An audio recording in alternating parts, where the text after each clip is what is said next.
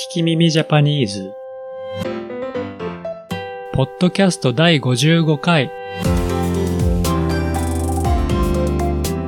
日本語を勉強中 Now の皆さん。日本人みたいにゴリゴリに喋れるようになりたいという皆さんのために言いたいけど言えなかったあの日本語。ネットで見たけど使い方がわからなかったあの日本語を使えるようになろうというポッドキャストです。私は料理が苦手です。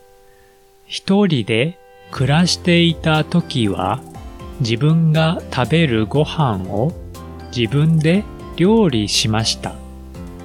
なぜ苦手かというと自分が美味しいと思う味ができないからです。たくさん塩を入れても、たくさん砂糖を入れても、美味しい料理ができません。いつも物足りない味になります。もし美味しい料理ができたら、料理が上手になったかもしれません。残念です。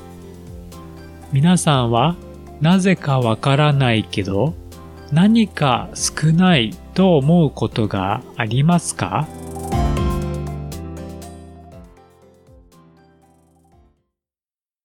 今回のお題は物足りないです。物足りないはなぜかわからないけど何か少ない。何かが足りないのであまりいい気持ちではない。という意味です。物足らないという人もいます。物がついていますが、物じゃないことにも使います。それでは聞いてみましょう。おかずがなんか物足りない。おかずがなんか物足りない。なんかは何かという意味で何かわからないけど足りない気がします。おかずが足りない気がします。味かもしれません。おかずの数かもしれません。何かわかりません。それではもう一回聞きましょう。その後、街の音が流れている時に同じことを言いましょう。おかずがなんか物足りない。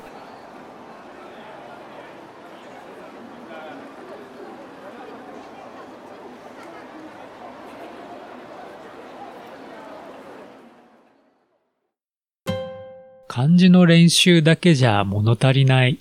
漢字の練習だけじゃ物足りない。日本語を勉強しています。今日は漢字の練習をしました。でも何か少ない気がします。たくさんやりましたが、もっとやらないといけない気がします。読む練習や聞く練習もしたいです。ということです。それではもう一回聞きましょう。その後、街の音が流れている時に同じことを言いましょう。漢字の練習だけじゃ物足りない。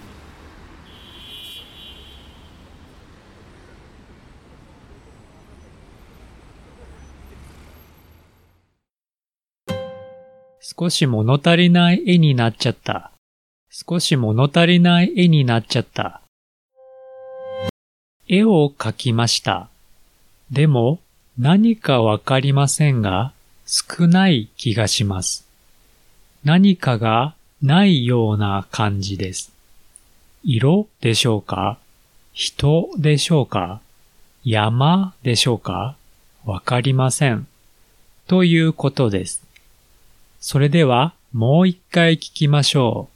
その後、街の音が流れている時に同じことを言いましょう。少し物足りない絵になっちゃった。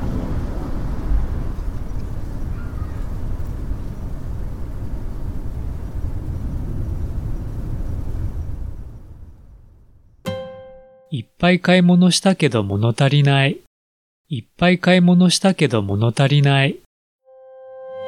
たくさん買い物をしましたが、何かやっていない気がします。カフェでコーヒーを飲まなかったでしょうか？友達と会わなかったでしょうか？楽しいことはたくさんやっても、いつも物足りない感じがしますね。それではもう一回聞きましょう。その後、街の音が流れている時に同じことを言いましょう。いっぱい買い物したけど物足りない。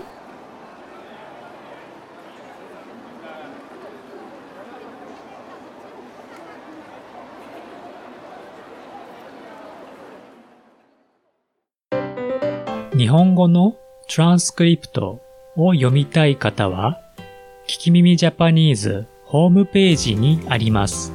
聞き耳ジャパニーズ .com 私は日本語の先生をしています。italki.com スラッシュ聞き耳 J で一緒にレッスンしましょう。Twitter と Instagram は at 聞き耳ジャパン Transcript of this podcast is in my website, kikimimijapanese.com. I'm teaching Japanese at italki.com slash kikimimij.